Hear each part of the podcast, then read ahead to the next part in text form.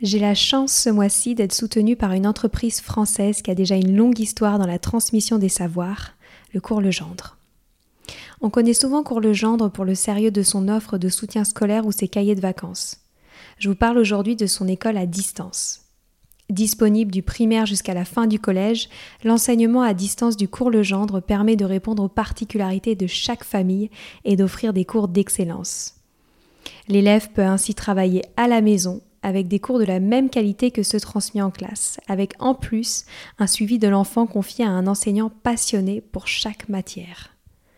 Ce qui me plaît avec cette école à distance du cours Legendre, c'est qu'elle offre la liberté aux familles d'adapter les apprentissages à un quotidien pas comme les autres. Tout ça en assurant un parcours de réussite individualisé pour les élèves.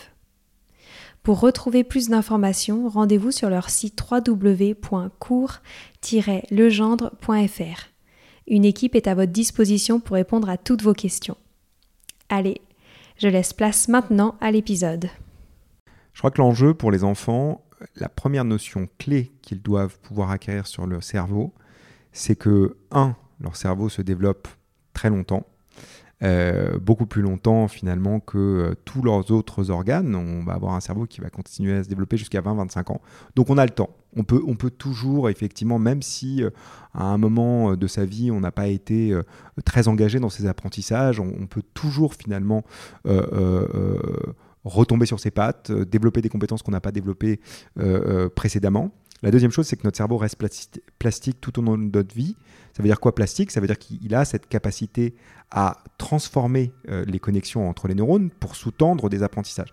Et ça, c'est absolument euh, critique parce que euh, rappelons-nous que les élèves ont des conceptions assez fixés de leurs apprentissages. C'est-à-dire que quand vous demandez à un élève, mais euh, finalement, euh, toi, euh, tu penses que tu es comment dans telle ou telle matière, ils sont assez fixés sur le fait qu'ils sont soit bons, soit mauvais en mathématiques, ils sont soit bons, soit mauvais en français. Puis même, ils ont des explications qui sont finalement euh, euh, assez euh, génétique ou innéiste de, des apprentissages, parce qu'ils vous disent bah, Moi, je suis mauvais en maths parce que maman ou papa était mauvais en maths. Ce qui n'a aucun sens. on n'est pas mauvais en maths parce que. Alors, ça peut s'expliquer par un environnement familial, mais en tout cas, d'une certaine manière, ce n'est pas une fatalité.